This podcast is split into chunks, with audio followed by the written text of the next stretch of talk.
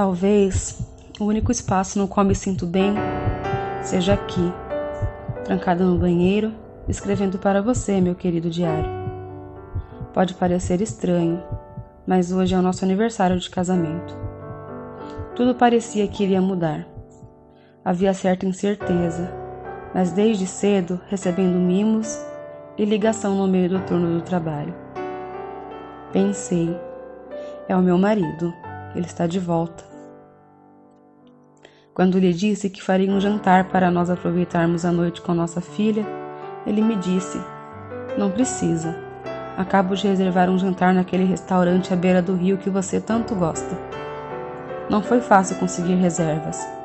Tive que explicar ao gerente que era nosso aniversário e tudo mais. E assim começou meu dia. Parecia tudo diferente. Tinha algumas horas para tirar no trabalho e pedi para sair mais cedo. Fiz o cabelo, pintei as unhas. Desse tempo teria até comprado um vestido novo. Busquei a nossa filha na creche e a deixei pronta para sair. Ela tem pouco mais que um ano e é uma espécie de conforto e medo para minha vida. Fomos ao restaurante, pedimos vinho, tudo ia bem. Até que o garçom veio nos entregar o prato de comida e eu lhe disse muito obrigado. Nesse momento, não reparei, mas Eduardo falou em tom baixo, meio que escondendo seu ciúme para o público. Você acha que não viu seu sorriso para o garçom? Mas também fica falando muito obrigado e fazendo gracinha? Não venha com essa história de que é só gentileza. É só para provocar o meu ciúme e o sorriso dos homens.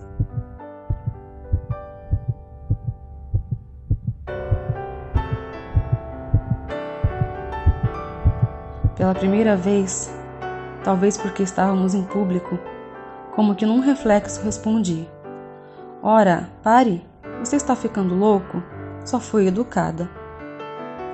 Eduardo então me disse: Louco é você de me enfrentar. Isso não vai ficar assim.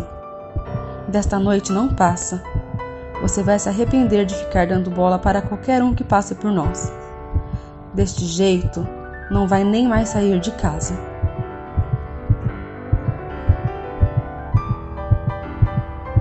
Quem é você para determinar se posso ou não sair? Eu vou me embora, e se encostar um dedo em mim, te denuncio. Toda a discussão, embora em tom baixo, foi presenciada por nossa filha, que ainda não sei se entende e vê meu sofrimento. Se não fosse por ela, eu já teria ido embora. Mas ainda está na memória o dia em que ele me disse que se fosse embora, diria para o juiz que abandonei o lar e a sequestrei. E que no primeiro dia em que tivesse presa, faria com ela o que quisesse. Eu não posso deixá-la. Na volta, ele mudou o caminho. Comecei a tremer e a suar frio. E quando fui perguntar para onde estava me levando, vi uma rua vazia com campo de futebol e uma área verde do outro lado. Era meu fim. Não consegui falar, fiquei travada. Ele parou o carro, abriu minha porta e me puxou. Começou a gritar e me jogou no chão. O primeiro chute foi na perna, e a cada chute eu me retorcia e ele subia a direção, até que acertou a minha cabeça.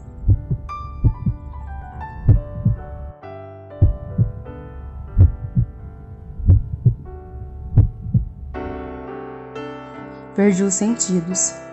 Fiquei num espaço que talvez seja entre a vida e a morte. E ele parou. Me puxou como quem já estava satisfeito da raiva que soltou. Colocou-me no carro e eu só não entrei pelo lado da morte porque lembrei que minha filha estava no banco de trás. Eu não poderia abandoná-la. Ligou o carro e lembrou-me que, com uma voz doce, me perguntou: Vamos para casa ou para o hospital? Sem muito saber o que dizia, eu falei: Vamos ao hospital. Vi que ele escolheu um hospital no outro lado da cidade, e após os cuidados recebidos, o médico perguntou-me o que ocorreu. E eu respondi: Caí enquanto lavava o banheiro, estava em cima do vaso sanitário. Todos nos calamos.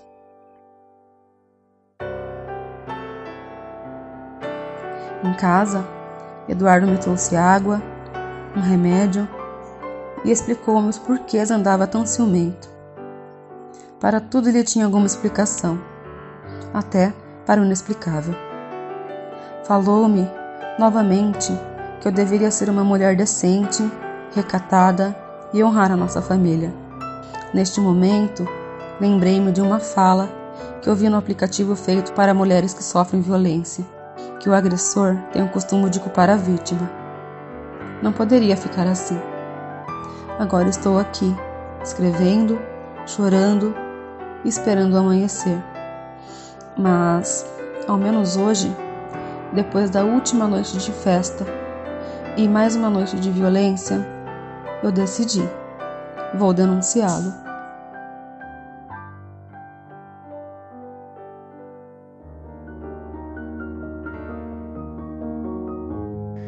Nestes episódios baseados na música Camila, Camila da banda Nenhum de Nós, não colocaremos a tradicional vinheta de fim.